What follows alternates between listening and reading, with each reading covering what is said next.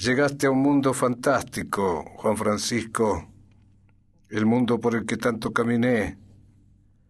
y hoy me detengo para contártelo.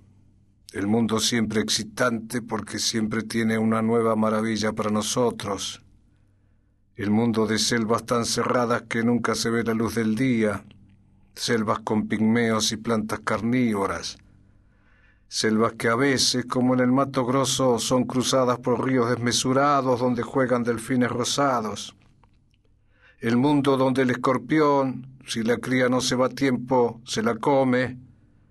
donde los pulpos tienen un cerebro y ojos en cada tentáculo, el mundo donde hay desiertos como el Negev,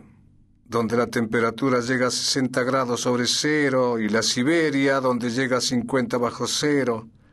el mundo donde hay golondrinas que cada año van desde Argentina hasta Capistrano, al sur de California,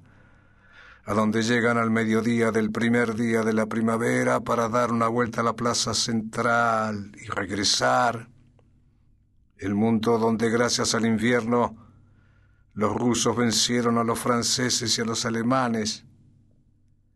el mundo donde un hombre caminó sobre las aguas y otro mandó matar seis millones de judíos,